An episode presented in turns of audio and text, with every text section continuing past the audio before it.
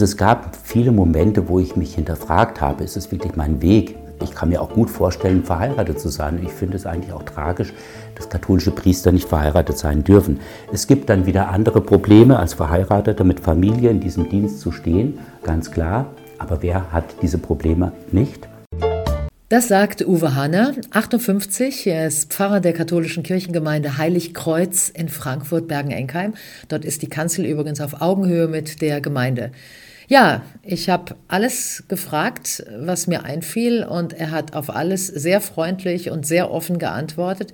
Wahrscheinlich mit Gottes Hilfe nach meinem komischen Gefasel am Anfang. Ich hatte Knoblauch gegessen vor meinem Besuch im Pfarrhaus und mit Weihrauch irgendwie dagegen angeräuchert. Naja, das hat was mit meinem Hirn gemacht, muss so sein, ja? Oder warum, warum, warum sagt man sowas dann? Keine Ahnung. Einfach angequatscht. Der Podcast mit Corinne Schied. Geweiht werden zum Priester hat für mich was mit Wein und Weihrauch zu tun. Das lag für mich irgendwie so sprachlich relativ dicht und da habe ich gedacht, wenn ich jetzt lang genug im Weihrauch stehe, reicht es vielleicht, geweiht zu sein. Aber es ist natürlich Quatsch, ne? Es war einfach dummes Zeug. Total. Völlig Blödsinn. ja, aber Weihrauch und geweiht sein hat nichts miteinander zu tun. okay. Also ich denke da an dieses Riesen-Weihrauchfass in Santiago de Compostela, dem Wallfahrtsort, der seit Habe Kerkeling ja sowas von bekannt ist, ja, wo viele aus ganz Europa und darüber hinaus hinweilen. Die haben ein Riesen-Weihrauchfass, das kann man bestellen und dann wird das geschwenkt im Kirchenschiff. Ja? Und das diente einfach früher vor allem dazu, die Pilger, die sich nicht haben waschen können und so weiter und die natürlich gerochen haben, deren Geruch zu binden. Das, das heißt, meine Idee mit dem gegen Knoblauch, Weihrauch war gar nicht so schlecht. Das stimmt. Ich habe mich ja nicht vorbereitet auf dieses Gespräch, aber es sind schon sehr viele Fragen in mir und ich bin sehr gespannt, wie viele Fragen ich davon irgendwie rausbringe in unserem Gespräch, wie viel davon möglich ist zu besprechen. Für mich ist wirklich als normaler Mensch der auch noch eine Frau ist, die Frage, ähm, ah, wir haben zwei Hunde hier. Wir mhm. haben Ellie und Fina. Fina, mhm. Mutter und Tochter, die gerade links und rechts zu meinen Füßen liegen. Ich fühle mich ein bisschen geehrt, muss ich ganz ehrlich sagen. Ich bewege mich auch nicht. liegen die da, ja. Und dann haben wir auch noch eine, eine Pendeluhr hier. Die kann ich auch ausmachen, wenn Na, Sie lassen Sie die ruhig pendeln, dann schlägt sie uns vielleicht die Stunde. Ja, genau, das tut sie. Ähm. ein Erbstück von meinen Großeltern. Die hing bei denen im Schlafzimmer. Und Aber wenn die nicht glaub, schnell genug gemacht haben, die, dann hat es gependelt. Die war da immer aus. so, Hier, Schatz, nicht noch fünf Minuten, sonst kommt es wieder. Aber wie heißt es nochmal? Wem schlägt die Stunde? Dem? Dem Glücklichen. Dem Glücklichen, weil er zeitlos einfach in das Leben hineinlebt. Richtig. Gut, jetzt haben Sie sich aber irgendwann entschieden, Pfarrer zu werden. Mhm. Wie entscheidet man, Pfarrer zu werden? Katholischer vor allem. Also ich bin so klassisch aufgewachsen in einem Dorf von 1500 Einwohnern in der Nähe von Fulda. Meine Eltern haben einen Gasthof betrieben, Hotel, Hallenbad, Sauna, Pipapo im Familienbetrieb unterhalb der Kirche, also vielleicht 50 Meter Fußweg bis zur Kirche. Und ich bin sozusagen aufgewachsen zwischen Herd, Theke und Altar. Und nicht an der Theke hängen geblieben, sondern und am Altar. Am Herd? Und auch nicht am Herd, sondern mich hat es schon von frühen Kindesbeinen an zum Altar gezogen. Ja, irgendwie war früh Messdiener und dann Obermessdiener und habe Lektorendienst übernommen habe Orgel gelernt und war Organist. Aber da hätten Sie immer noch sagen können, okay, ich werde Moderator. Thomas Gottschalk zum Beispiel, Harald Schmidt sind auch Messdiener Richtig. gewesen und viele andere im Entertainer-Bereich auch mhm. und haben dann aber offensichtlich die Kanzel nicht gewählt, sondern das Mikrofon an einer anderen Stelle. Also, also Sie haben dann doch gesagt, ich gehe hier diesen ganzen Weg weiter. Ich glaube, das liegt auch daran,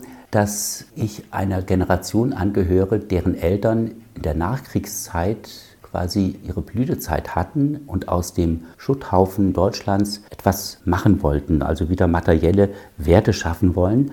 Und ich habe aber dann als Heranwachsender, ich bin 64 geboren, gemerkt, dass im materiellen Wohlstand auch nicht das Heil zu finden ist. Also ich habe gemerkt, der Mensch braucht mehr als einen vollen Kühlschrank, so wichtig der auch ist. Aber wenn es keine geistigen Werte gibt, spirituelle Werte, dann wird alles so inhaltslos oder so leer. Also mir hat das nicht gereicht, nur noch zu arbeiten, Leistung zu bringen, Häuser zu bauen, irgendwie was zu gelten, einen guten Namen zu haben. Ich brauchte mehr. Aber Sie hatten das doch noch gar nicht. Wenn Sie doch ein junger Mensch waren, dann sind Sie doch an dieser Stelle noch gar nicht gewesen, wo man sagt, ach, jetzt geht es hier um den Ruf und um den Reichtum, sondern Sie standen ja noch ganz am Anfang. Also man, man oder waren Sie da schon, hatten Sie eine andere Ausbildung gemacht ich vorher? Ich bin im Reichtum groß geworden, sage ich mal, ah, im okay. Wohlstand. Also mir okay. hat es an nichts gefehlt. Und trotzdem habe ich innerlich eine Leere gespürt. Und die Kirche bot für mich da ein Sinnangebot.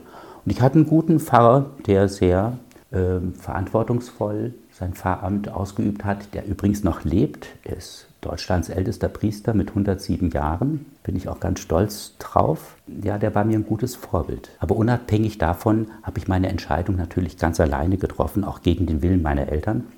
Die haben gesagt, äh, du könntest doch auch mal den Gasthof machen. Haben Sie Geschwister, die das für Sie dann erledigt ich hab haben? Ich habe einen älteren Bruder, der das auch nicht wollte. Wir sind quasi in dem Betrieb groß geworden und haben mitbekommen, was das auch für Schattenseiten hat, dieses Leben. Obwohl mein Leben im Moment so viel anders auch nicht ist. Also fast permanent rund um die Uhr einfach da sein für andere. Mhm nicht an der Theke stehen, aber doch irgendwie verfügbar sein. Nicht immer im Dienst, aber doch dienstbereit, so wie das der Wirt letztendlich zumindest früher auch war. Also aber Sie würden jetzt Ihre Gaststätte hier nicht schließen, also Ihre Kirche und sagen, es ist mir hier zu viel? Hm, nee, nee. aber manchmal habe ich schon das Gefühl, dass es ein bisschen viel ist, ja, und dass mir da so ein bisschen Ach, dass wir an dieser Stelle Freiraum. des Gesprächs schon draufkommen.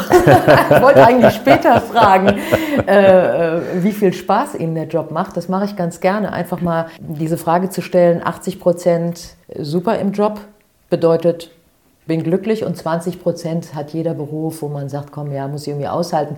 Die Frage hätte ich gerne auch Ihnen gestellt. Wollen Sie, wir können die also schon vorziehen. Diese 80-20-Regel oder. Haben Sie auch? Ja, kann ich auch. Die 20 sind Verwaltungsarbeit, sagen alle anderen. Da bin ich gut entlastet durch ehrenamtliche Leute im Verwaltungsrat, die vieles davon übernehmen. Da bin ich sehr, sehr froh drum. Ja. Okay. Dann würde ich gerne weiterreden an der Stelle, als Sie gesagt haben, ich werde Priester.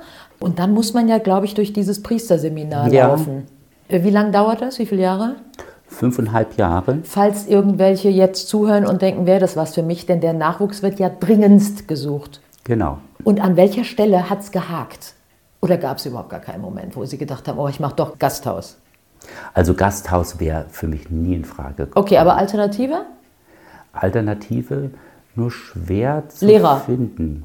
Das wollte meine Mutter gerne, aber ich bin nie gerne in die Schule gegangen. Als Schüler schon nicht und später dann als Kaplan und Pfarrer dann auch nicht unbedingt. Also kein Plan B?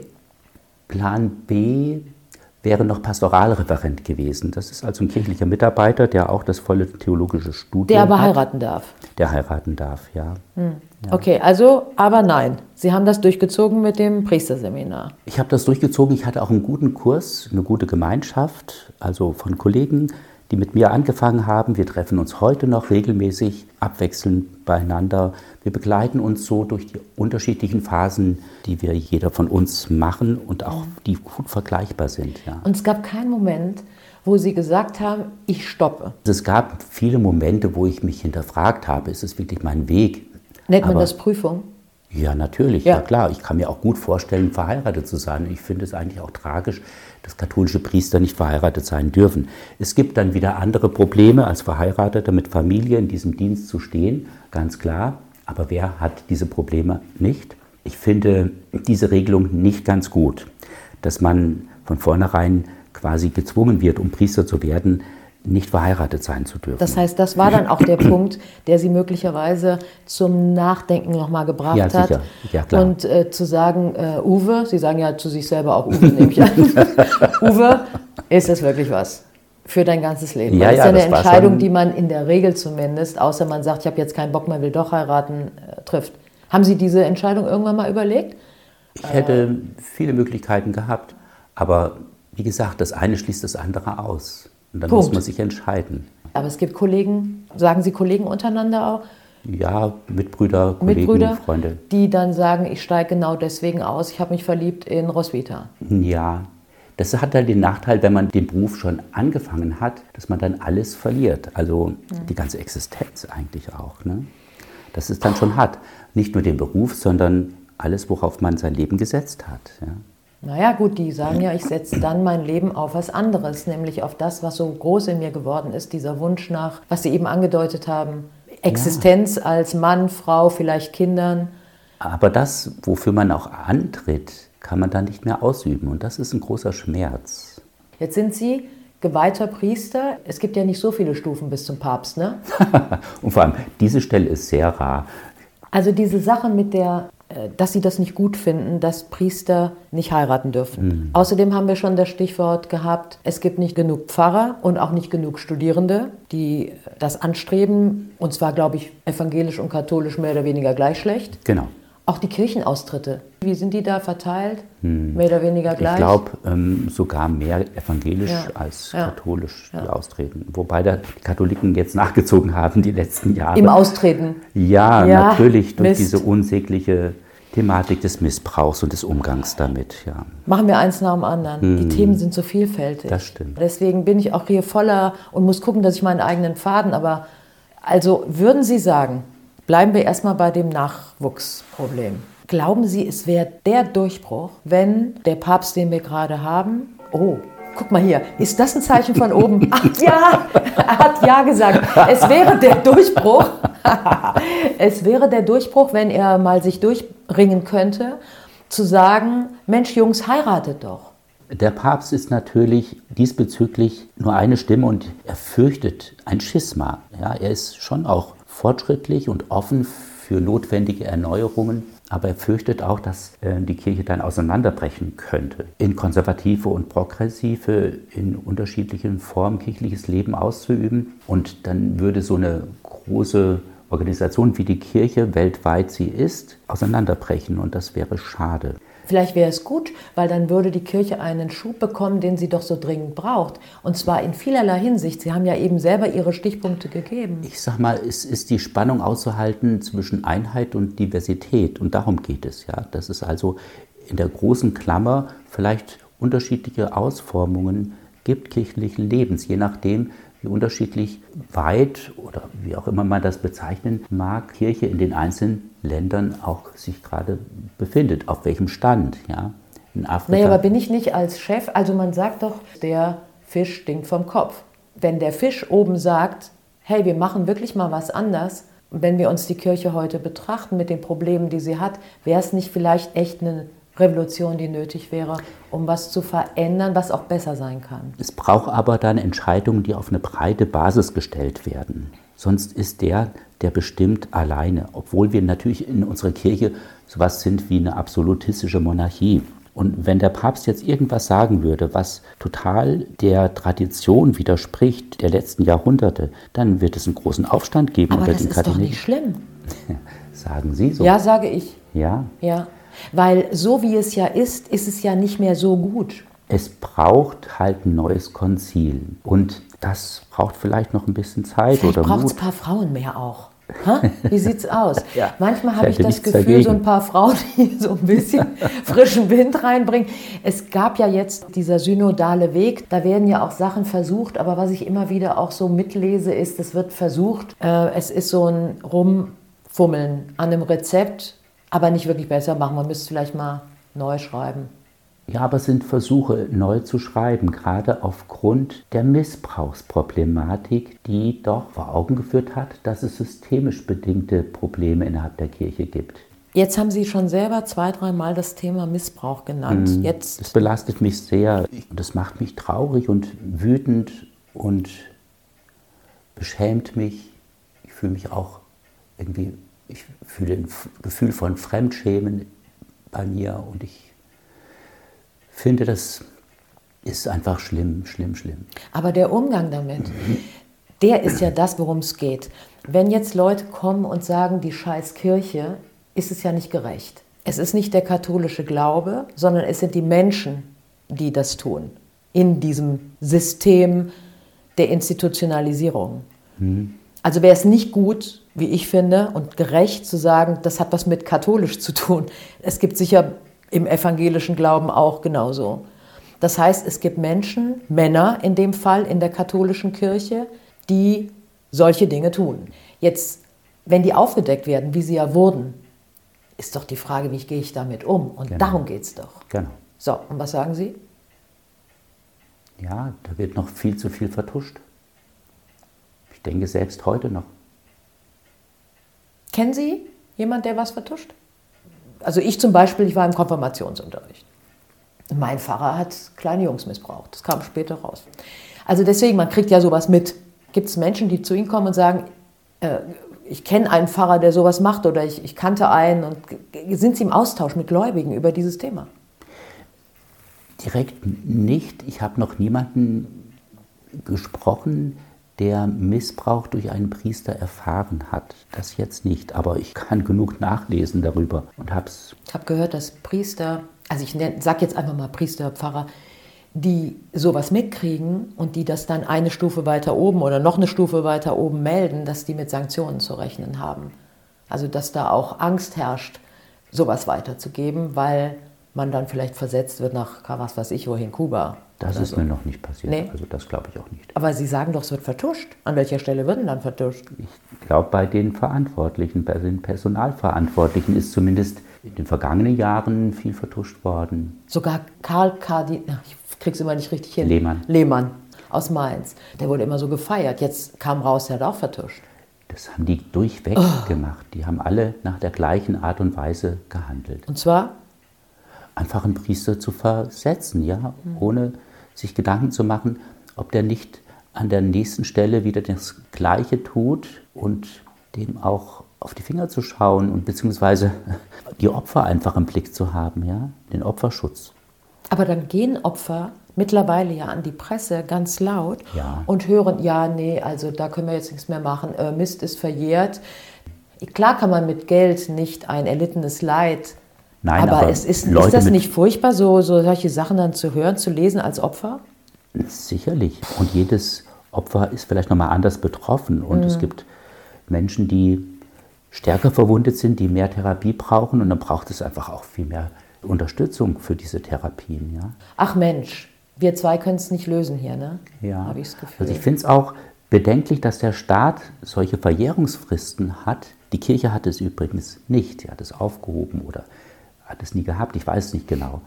Aber wenn man dann liest, dass solche bestimmten Fälle gar nicht nach Rom weitergeleitet wurden in der Vergangenheit, jetzt kürzlich aus Freiburg zu hören war, mit den beiden Erzbischöfen Seyer und Zollitsch, dann ist es schon auch bedenklich, ja.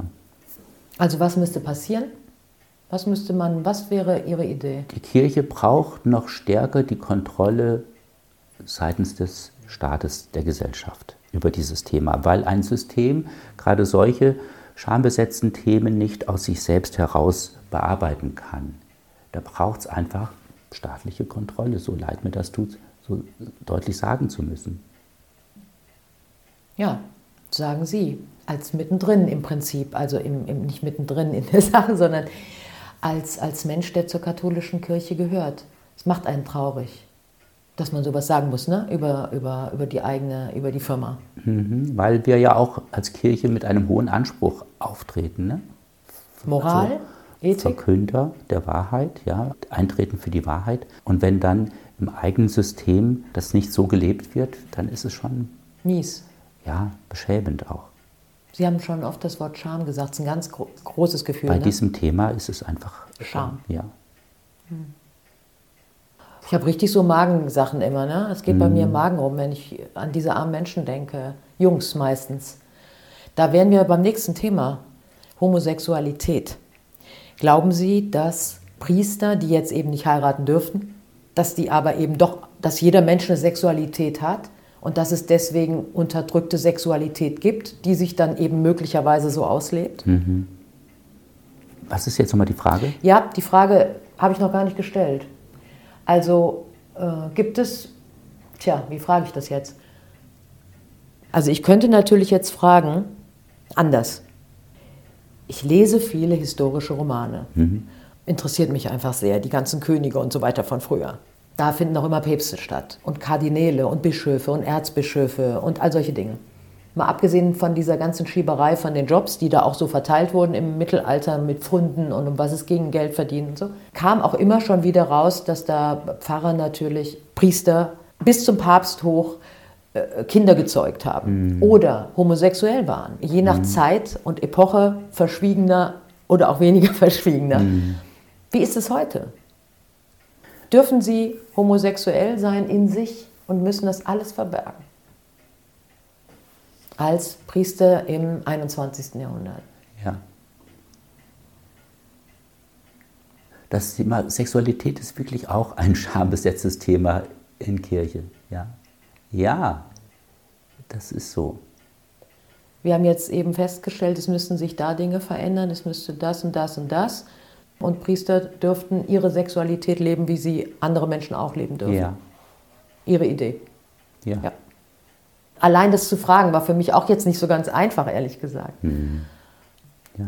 Weil heute doch so, so wichtig ist und immer wichtiger wird, dass alle sein dürfen, wie sie einfach sind. So ist es. Als ich Sie angesprochen hatte und gefragt habe, ob Sie mitmachen wollen bei meinem Podcast, da haben Sie gesagt, ach, ich weiß nicht, ich predige nicht so gern. Dann habe ich darüber nachgedacht und dachte, es gibt auch Köche, die machen lieber Nachtische als Vorspeisen. Ne? Ein Job hat verschiedene Aspekte. Was machen Sie denn am liebsten in Ich in bin eigentlich lieber Seelsorger, begleite Menschen gerne. Ich habe noch eine zweite Berufsausbildung, die zum Ehefamilie- und Lebensberater und systemischen Familientherapeuten und bin auch nebenher noch in der Beratungsstelle EFL, Ehefamilie- und Lebensberatungsstelle in Hanau tätig, ein, zweimal die Woche. Und das ist eine Aufgabe, die mir sehr viel bringt oder die ich sehr gerne mache, nah am Menschen zu sein, an den Themen des Menschen, auch an den Brüchen, mit denen der Mensch versucht umzugehen, ja, und ihm dabei beizustehen, zu helfen. Ich bin in dieser Funktion in der Beratungsstelle nicht als Seelsorger, als Priester da, sondern als Berater. Ich habe da eine andere Rolle. Ich bin in zwei unterschiedlichen Rollen unterwegs. Gerne als Seelsorger mit Pfarrer verbunden und dann als Berater. Ist das diese andere Ebene, dass Sie auch gerne diese menschliche, dieses, diese familiäre Situation auch gerne um sich haben, mehr als zu sagen, ich bin jetzt eben hier der Pfarrer auf der Kanzel und äh, hau jetzt mal jeden Sonntag meine Gedanken raus. Ja, ja, ja. Aber Sie müssen ja trotzdem ab und zu mal auf die Kanzel. ja, Und, und dann ist es da jedes Mal eine Quälerei. Brauchen Sie jemanden, der Ihnen hilft? Soll ich Ihnen helfen beim Schreiben? es gibt genügend Hilfen im Netz, die man sich Im Netz. Was findet man denn da? gute Predigtanregungen und Vorschläge. Arbeiten Sie auch mit diesem, mit diesem System, das einem die fertige Predigt schreibt? Man muss nur das Stichwort reinhauen. Äh, schreibe mir eine Predigt zum Thema äh, Miteinander vor Ostern. Jetzt wir nach Ostern. Okay. Fünf Minuten später, fünf Seiten Die Predigt künstliche für Herrn Intelligenz. Hahner. genau. Gerade ein bisschen in der Kritik, aber sehr gerne genutzt. Okay, ah, ich habe aber verstanden, also auch, man muss jetzt nicht sich da jeden Tag hinsetzen, so wie früher, und bis zum nächsten Sonntag da fünf Seiten hinschreiben per Hand. Ja, und selbst früher hat man sich auch Predigthilfen bedient, ja, Aha, als es wo? das Netz so noch nicht gab. In Büchern, Vielleicht hat man auch abgeschrieben von vor 20 Jahren und hat ein paar Sachen äh, ausgetauscht. ja, natürlich. Ich denke, äh, man muss auch nicht immer das Rad jede Woche neu erfinden. Äh, Es gibt gute Anregungen, die ich mir zu eigen mache, die ich nicht besser ausdrücken könnte, wenn ich was Gutes finde und wo ich mich zu 80, 90, 100 Prozent auch wiederfinde. Lieblingsthema? Haben Sie etwas, worüber Sie immer wieder gerne sprechen? So will ich sagen. Das müssen Sie meine Gläubigen fragen. Sind Sie nicht dabei? Doch, aber d- bin ich vielleicht betriebsblind. Also wenn Sie dann jemanden aus meiner Gemeinde fragen, der könnte dann vielleicht sagen, ah, der Pfarrer, der predigt immer über dieses Thema oder so. Also mir fällt jetzt direkt nichts ein, aber das können die anderen vielleicht besser Ah, jetzt beurteilen als redet ich. der schon wieder über Nächstenliebe. Okay, aber da sein. kann man aber auch oft drüber reden, ne? Naja, Nächstenliebe, Gottesliebe, ja. Selbstliebe kommt ja doch in der Verkündigung ein bisschen zu kurz. Ne? Obwohl da ein eindeutiges Gebot in der Bibel steht, du sollst den Nächsten lieben, du sollst Gott, deinen Herrn lieben und deinen Nächsten wie dich selbst. Und dieses wie dich selbst wird ja oft unter Tisch gekehrt. Dabei ist Selbstfürsorge, was etwas anderes ist wie Egoismus, die Voraussetzung dafür, dass ich liebensfähig bin anderen gegenüber oder um einen Gott weiß, der nicht geliebt werden muss, aber es tut mir gut, um ihn zu wissen und eine Beziehung zu ihm zu pflegen, weil ich mich von ihm begleitet weiß. Und ähm, das gibt mir Kraft. Haben Sie das gerade mir gesagt oder auch sich selber? Ich habe ähm, mir das gesagt, ja, vor Ihnen. Ja. Ja. Ist es vielleicht auch so, dass wenn man, wenn man predigt, man eigentlich auch zu sich selbst spricht, weil es die Dinge sind, die einen interessieren? Ja, natürlich, ganz klar. Das ist immer sehr persönlich gefärbt. Ja. Das sind die eigenen Themen, die man da verarbeitet, die sicherlich auch Themen sein können der Zuhörerinnen und Zuhörer. Ja, ich meine, Sie sind ja letztendlich äh, auch ein normaler Mensch. Ja, ich bin der erste Hörer meiner eigenen Predigt. Ja. Ha, cool. Das muss ich mir merken. Ich bin die erste Hörerin meines eigenen Podcasts. Uh. ähm, ich sag's vielleicht mal jetzt. Ich bin ausgetreten vor acht Jahren. Bin evangelisch. Bleibt man wahrscheinlich sein Leben lang, wenn man nicht wechselt? einmal getauft, immer getauft, heißt es. Das ist ein alter Spruch. Einmal Christ, immer Christ. Ich bin ausgetreten wegen, der, wegen des Geldes. Ja. Und weil da die Missbrauchsgeschichten anfingen, so hoch zu kochen. Aber die sind ja eher Thema der katholischen Kirche. Ja, für mich ist das aber oftmals, ich weiß es nicht, ich habe, das Geld war der Hauptgrund. Und bin erst ausgetreten, vielleicht auch nicht ganz toll. Ne?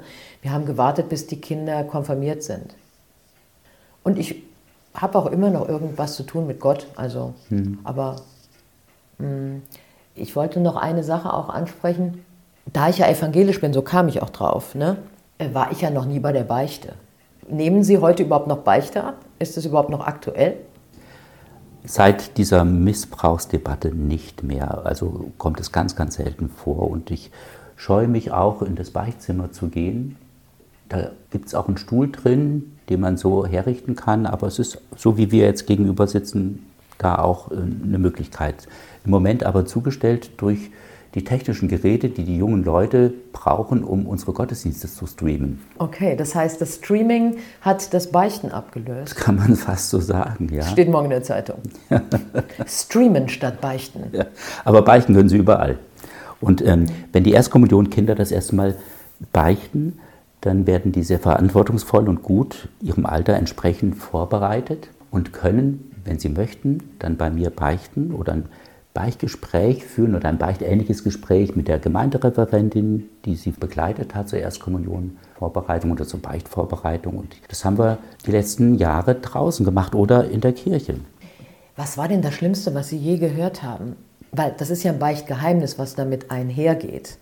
Gab es so Momente, wo Sie dachten, oh Gott, muss ich jetzt für mich behalten? Schaffe ich nicht. Also schaffen Sie wahrscheinlich schon, aber so Grenzsituationen? Als junger Priester gab es sicherlich das ein oder andere, ja, was mich da noch beschäftigt hat. Ja. Können, Sie können ja ohne, ist ja kein Mensch da, den Sie nennen. Um was ging es? Um Abtreibung, ja. Sind Sie dagegen? Ja, ich bin nicht dafür. Aber ich kann Gründe verstehen, die Frauen dazu führen oder Paare. Aber ich finde es immer bedauerlich, wenn so eine Entscheidung gegen das Leben des Kindes getroffen wird, was ja doch auch unterwegs ist. Aber auch eine blöde Frage von mir, oder? Sie zu fragen, ob Sie gegen Abtreibung sind. Müssen Sie ja auch, ne? Sein. Sie müssen ja auch an die unbefleckte Empfängnis glauben. Also es gibt Dinge, die man muss, also muss man, ne? So ist es vorgesehen. Vorgesehen, ja. ja. Okay, aber Sie verstehen Frauen, die das trotzdem tun. Also ich werde niemanden verurteilen deswegen. Und würden Sie auch jemanden trauen, der schon mal geschieden war? Ist ja auch so ein Thema. Also ich darf nicht ohne weiteres jemanden trauen, der geschieden ist, wenn diese Ehe nicht annulliert wurde. Diese Ach, das kann die Ehe. doch nur beim Papst werden, ne? Nee, nein, nein. geht schon weiter unten. Ja. Ach, da müssen nur so Carolins von Monaco müssen, glaube ich, zum Papst, ne? ne? Aber weiter unten die Schmitz und Meyers und, und Schäfers, die können auch, die können beim Bischof oder wo wird annulliert? Ja, einen bischöflichen Offizialat ja, oder eine Stufe höher dann. Aber ja, aber annulliert, wann wird denn annulliert? Äh, nicht vollzogene Ehe heute nachzuweisen, ist ja wahrscheinlich medizinisch möglich. Das ist nur einer der es gibt auch andere Gründe. Gründe. Nein, es gibt auch andere Gründe, ja, ja, die ja, okay. deutlich machen, dass eine Ehe nicht gültig zustande gekommen ist nach kirchlichen Prüfungen. Okay. Ja. Und was ist das zum Beispiel? Wenn der Wille zur Treue zum Beispiel oder zum Kind nicht wirklich bestanden hat und man das auch durch Zeugenaussagen bestätigen kann. Okay, ja gut, vielleicht kann man da ein paar Zeugen beschaffen, die das bestätigen. Ja, kommt mir sofort als Laie, der mhm. sich scheiden lassen möchte, würde ich sofort überlegen, wer bezeugt das jetzt. Aber auf der anderen Seite ist Bezeugen natürlich auch ein hochheiliger Vorgang. Mhm, so ist es, ja. So ist es. Da kann ich mich ja dann des Meineids schuldig machen. Mhm. Kommst vom Regen in die Traufe, ne? Mein so Gott, mein es. Gott. Man muss, schon, man muss schon gucken, was man sagt, oder? Auch in der katholischen, also... Hm. Überall. Hören Sie manchmal Sachen, wo Sie denken, Alter, jetzt wäre ich gern kein Pfarrer und würde gern sagen, was ich denke zu allem? Oder können Sie es? Es kommt auf das Umfeld darauf an. Also ich denke, da gibt es Unterschiede, ob ich das von der Kanzel her sage oder in Kreisen. Warum? Weil ich nochmal in der Kirche in einer anderen Rolle und Position stehe. Es sei denn, ich mache ganz deutlich, dass ich jetzt rein als Mensch hier das und das sage, das vielleicht im Kontrast steht oder in Spannung zu der offiziellen kirchlichen Lehre. Finde ich schwierig. Finde ich auch schwierig. Schwierig, ne? Ja.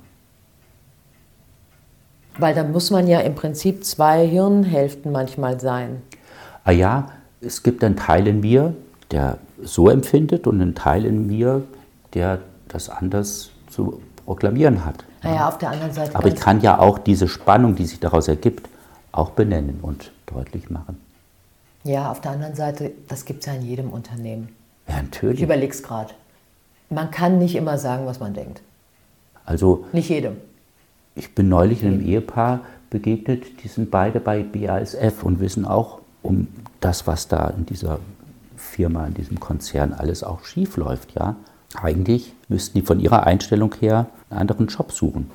Aber machen sie nicht. Ja? Wie lange arbeiten Sie jetzt? Wie viele Jahre? 32. Was ist das Schönste an Ihrem Job? Auch ich mag gerne Trauungen und Taufen. Auch die würdige Verabschiedung von Menschen in Beerdigungen. Das hat auch was Anrührendes. Ein Mensch würdig zu verabschieden. Sein Leben doch mal zu würdigen. Ja, das mag ich schon auch gerne. Also es gibt ja so Prunkzeug ne, in Kirchen. Das ist ja das Tolle an katholischen Kirchen, wenn man sich die anschaut, im Verhältnis zu den, wo ich herkomme, ne, evangelischen, da ist ja nicht so viel los. So ein bisschen grau und eintönig und schlicht.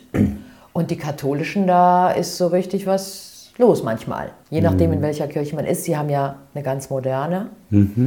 Wären Sie auch so ein, so ein, so ein, so ein gotischer Prunkkirchentyp? Sie meinen eher ein barocker, Das war's. ja, nicht ja? gotisch. Das Ja. Gotische ist eher schlicht, aber was, wenn ich jetzt an die Messgewänder denke, ja, ja. Und die barocken Messgewänder pro Grad besetzt Wir reden und so von weiter. Barock und schon klingelt es wieder. Ist das nicht schön? Haben wir schon wieder die. Es klingelt Also, nicht, es schlägt. Es schlägt, ja. Gerade schlägt Ihnen die aber Stunde. nicht 13. Nein. Also ich habe Sie unterbrochen. Sie waren mitten im barocken Gewand. Ja, also ich bin jetzt nicht unbedingt jemand, der sich da in diesen glitzernden, brokatbesetzten Gewändern äh, wohlfühlt. Ja. Sie haben gesagt, Sie trauen gerne Menschen. Also Mhm. Homosexuelle und lesbische Paare fallen ja wieder raus, ne? Ach Mensch. Ich hatte noch keine, aber ich wäre jetzt auch bereit, die zu segnen. Das Ja. wäre für mich kein Problem. Gesegnet reicht? Bin ich dann verheiratet? Nee. Also verheiratet sind sie kirchlicherseits nicht, aber sie haben immerhin einen Segen empfangen. Ja? Okay. Und das kommt vor bei Ihnen? Ich hatte es noch nicht, aber ich wäre bereit dazu. Ich werde hab- Ihnen alle Schäfchen zutreiben. Jetzt, wo ich Sie kenne, mache ich Werbung. Ich habe demnächst äh, eine Segnung eines Paares, wo eine kirchliche Trauung nicht möglich wäre, aber die haben mich darum gebeten, nicht nur die Ringe zu segnen, sondern sie auch als Paar. Haben Sie das Gefühl, wenn da so zwei vor Ihnen stehen, können Sie sehen, ob die zusammenbleiben? Das kann ich nicht sehen. Nee? Nö. Würden Sie, wenn Sie jetzt nochmal aus der Gaststätte Ihrer Eltern treten, würden Sie nochmal die gleiche Entscheidung fällen und wieder Pfarrer werden? Ja, es ist meine Berufung. Ja, ich, ich kann mir keinen anderen Beruf vorstellen, der mich mehr erfüllen würde. In der Bandbreite der Tätigkeiten, die dazu gehören. Ja, ich kann mich da voll austoben. Künstlerisch, architektonisch, musikalisch, äh, spirituell, psychologisch. Und es gibt so viele Themen, die in diesem Beruf mitschwingen. Also ich war in der Rhön 16,5 Jahre und war da zuletzt für vier Vereine mit sechs Kirchen, drei Kindergärten und ein Altenheim zuständig und hatte da viele Renovierungen, Neubauten, Anschaffungen. Und die Leute dann zu animieren, für was zu begeistern, das ist toll. In der Rhön habe ich ein Glockenspiel, ein Turmglockenspiel durch Spenden finanziert. Ja. Die sind schon so ein Allround-Typ, ne? Sie können viele Sachen abdecken. Anscheinend ist das so, ja. ja. Ja. Äh, klingeln öfter mal Leute bei Ihnen an der Tür weinend und brauchen Beistand? Oft nicht. Nee. Ich glaube, da scheuen sich die Leute, zum Pfarrer zu gehen. Echt? Ich denke, genau da geht man hin, wenn man sonst nicht. Oder haben die Leute sonst Leute? Das Ja. weiß ich nicht. Ich glaube, sie gehen heute mehr, und eher in Beratung oder zum Psychologen als zum Pfarrer, weil sie dem Pfarrer nicht zutrauen, dass er sie begleiten und beraten kann. Hat das vielleicht auch was zu tun mit dem Image, was sich verändert hat, sagen wir es so, der katholischen, der überhaupt Kirche, dass da vielleicht diese Beistands nicht mehr so abgefragt wird? Das kann gut sein. Also es war sicherlich mit ein Beweggrund, warum ich noch zusätzlich diese Ausbildung zum Berater gemacht habe, um genau diese Lücke schließen zu helfen. Einfach für sich um, persönlich, ne? Für auch. mich persönlich auch, mhm. aber auch um deutlich zu machen, dass Kirche da ist. Also ich will nicht nur derjenige sein, der die Liebe der Verliebten segnet, sondern der ihnen auch hilft, beieinander zu bleiben oder wenn es sein muss, gut auseinander zu gehen. Ich habe eine Freundin, die hat gerade ihren Bruder verloren. Der hat sie mhm. umgebracht. Und Früher hat man ja die Selbstmörder noch nicht mal auf dem Friedhof begraben. Mhm. Also in meinen historischen Romanen werden die immer irgendwo in die verscharrt. Mhm. Irgendwo, genau wie auch noch andere, die die katholische Kirche ausgegrenzt hat aus ihren Gründen. Wie geht man da heute als Pfarrer mit um? Es ist kein Tabu mehr. Mein eigener Bruder hat sich vor kurzem das Leben genommen. Ja. Und ich hatte auch schon den ein oder anderen suizidalen oder Suizidmenschen beerdigt. Das ist kein Tabuthema. Dass sich jemand das von Gott geschenkte Leben selber wieder nimmt? Eigentlich darf man das ja nicht. Eigentlich ist es ja ein Geschenk und damit musst du durchkommen bis zum Schluss. Mhm. Ich gehe sehr ja. verständnisvoll damit um. Ich versuche mich in die verzweifelte Situation desjenigen zu versetzen und sage mir, er hat keine andere Lösungsmöglichkeit gefunden, als diese zu wählen. Ich habe meiner Freundin versucht zu sagen, er hatte keinen Werkzeugkasten dafür. Jeder Mensch kann sich im Laufe seines Lebens verschiedene Werkzeuge aneignen, um mhm. umzugehen mit Krisen, mit Dingen. Und er hatte nicht die Werkzeuge, seinen Zustand zu verändern mit, mhm. mit anderen Werkzeugen. Er konnte sich auch nicht helfen lassen. Rechtzeitig, frühzeitig. Ja. es tut mir auch leid für Sie. Ja. Hätte es einen Weg gegeben für ihn? Ich glaube, es gab einen Bereich ähm, in ihm, an dem er niemanden ran, hat rankommen lassen. Den hat er sehr verschlossen. Auch vor Ihnen? Ja, ja, natürlich. Also er hatte schon mal im Sommer äh, Versuche, einen Versuch gestartet, das habe ich mitbekommen, über WhatsApp und war deswegen nicht ganz überrascht, als die Nachricht jetzt kam ich kann das nachvollziehen, weil er sich wirklich auch gesperrt hat gegenüber Hilfestellungen. Ja. Das heißt, ihm konnte kein Gott helfen. Er hat sich nicht helfen lassen. Ja.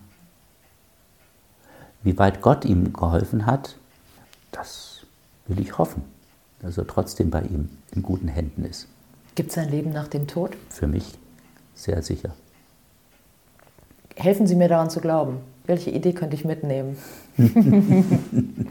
Gibt's, ich war jetzt kein guter Schüler, aber im Physikunterricht ist mir noch ein Satz in Erinnerung. Wie war das mit dem Erhalt von Energien, dass keine Energie verloren geht? Ja? Da glaube ich ja auch dran, an diese Energie bleibt erhalten Nummer. Mhm. Nur bin ich dann immer noch Korinthchen oder bin ich ein, keine Ahnung, rotes Blümchen? Sie Weil, sind der ja. unverwechselbare Mensch, also das, was an ihm so einzigartig ist, das wird bleiben. Das ist aufgehoben. Mhm. Ich werde darüber nachdenken. Es geht nicht verloren. Ich hatte Ihnen ja noch was mitgebracht. Das ist jetzt so ein kleiner Buddha, so ein mhm. kleiner Goldener mit einem dicken Bauch. Ja. Glauben Sie, dass, dass, dass der katholische Glaube besser ist als anderer? wenn ich jetzt hier meinen kleinen Buddha hinstelle und jetzt hier so kleine Konkurrenz aufbaue, was soll ich machen? Also ich bin ja, wie gesagt, also einfach mal für mich so zur Einordnung. Was empfinden Sie dazu? Ich denke, ich bin ein sehr toleranter Mensch. Mir sagt die Buddha-Statue jetzt nicht so viel, als so ein glatzköpfiger Mann mit dickem Bauch. Das ist jetzt nicht unbedingt mein Ideal. Der Gut in sich, okay, also derjenige, der da am Kreuz sein Leben für uns gegeben hat, das ist für mich eine stärkere Aussage. Im Buddhismus gibt es aber nicht so das Prinzip der Strafe. Dieses, wenn du das nicht machst, dann gibt es Fegefeuer. Wenn du deine Sünden nicht bereust, dann gibt es es auch. Äh, früher die Ablassnummer. Also all diese Gedanken des, der Bestrafung, die gibt es, glaube ich, da nicht so. Also ich finde das mit der Bestrafung auch blöd. Das entspricht nicht ganz meinem okay. Gottesbild. Ja? Ich glaube an den verzeihenden, vergebenden, liebenden mhm. Gott. Dieser Gedanke der Bestrafung, also ich bin jetzt auch nicht so bewandert im Buddhismus, aber gibt es da nicht die Gedanken des Karma? Ist das nicht so eine Art, in Anführungsstrichen, Bestrafung, dass man also, wenn man jetzt hier nicht alles so richtig gemacht hat, dass man dann einfach noch mehrere Möglichkeiten hat, das wieder im ja, nächsten Ich glaube, da sind wir dann fast schon bei den Kasten. Wenn du in diesem, in diesem Leben das nicht erledigt hast, im mhm. besten Sinne musst du eh noch mal ein paar Mal kommen, bis du dann irgend so eine, ich bewege mich hier jetzt auf ganz dünnem Eis gerade, aber ein Karma ist für mich auch so eher eine Selbstverantwortung. Überleg dir gut, was du tust, Corinne, wie du rausrufst, so kommt es auch irgendwie rein. Ja. Vielleicht nicht morgen, aber übermorgen. Für mich ist Kirche, und da will ich jetzt gar nicht die katholische, ja, doch vielleicht so ein Tick mehr, dieses Bestrafungsding, mm. dieses Anstrengen, dieses wenn du nicht dann. Dieser Gedanke des Strafengottes ist mir auch sehr fremd. Ja. ja. Der Gedanke der Selbsterlösung, dass es dem Menschen möglich ist, sich selbst wie man draußen aus, aus dem Sumpf zu ziehen, hm, weiß nicht, ob das jetzt so viel erlösender klingt. Hm. Das ist halt schön zu glauben. Also je älter meine Großmutter wurde, vielen Menschen geht so, je älter sie werden, desto, oder wenn sie irgendeine Krise hatten, dass dann der Glaube kommt und sie wirklich trägt durch Dinge. Kann ich mir auch super vorstellen, dass es hilft. Das ist doch wunderbar. Ja, oder? ja, ja, bin ich voll dabei. Also der Glaube ist ja auch eine Ressource, die man nutzen kann. Ja, ich glaube auch. Also in der Regel versuche ich an mich selbst zu glauben, was mir nicht immer so super gelingt. Aber ich bin schon sehr der Ansicht, dass da auch was ist um mich herum, was mich schon auch beschützt und trägt. Und ich finde es schön, wenn es nicht nur einfach äh, das Universum ist oder ein S, ein Gas oder wie auch immer, sondern wenn ich dein persönliches Gegenüber habe, das ich mit du ansprechen kann. Also, so also wie Jesus. Den lieben Gott? Ja, Nein, eins tiefer. Der Gott der Liebe. Das klingt anders wie der liebe Gott. Der liebe Gott ist so eine verniedlichte Form. Für mich ist Jesus Christus einfach Dreh- und Angelpunkt, ja, und seine Beziehung zum Vater. Er nennt ihn sogar Papa so liebevoll und lehrt seine Jünger auch zu ihm Papa zu sagen. Also es hat was sehr Intimes und so eine Beziehung mit Gott zu pflegen, finde ich sehr menschlich nah und auch berührend und haltgebend. Wenn da nicht so viel Institution, wir haben so viele Dinge ja besprochen heute, so viel dazwischen wäre, was so Wenns und Abers macht Ne? Dann würde ich sagen, hier und jetzt, wo sind die Papiere, wo muss ich unterschreiben? Ich komme in Ihren Verein. Wissen Sie, wie ich meine? Mhm. Wenn es mehr gäbe wie Sie. Ja. Und darum geht es doch, Menschen zu überzeugen davon, dass was gut ist, was, da, was man anbietet. es ist ja letztendlich eine Offerte, mhm. die man macht, oder? Ja. Na gut. Ich habe auf jeden Fall viel mitgenommen heute schon mal. Ich habe mich so überwunden, Sachen zu fragen. Es gibt schon so eine Form von Hochachtung, die ich habe vor Ihrem Amt. Ne? Mhm vor ihrer Person und äh, bin sehr dankbar, dass Sie mir echt so offen geantwortet haben. Uwe Hahner, Beruf Pfarrer in Bergen-Enkheim. Alles Gute Ihnen. Danke, kann ich auf jeden Fall brauchen. Sie auch? Ja, sicher. Immer. Das war mein Podcast. Einfach mal angequatscht. Dankeschön, dass du zugehört hast. Und vielleicht machst du es auch mal. Einfach jemand anquatschen. Für zwei Sätze, für zwei Minuten oder für ein ganzes Gespräch. Viel Spaß, deine Corinne.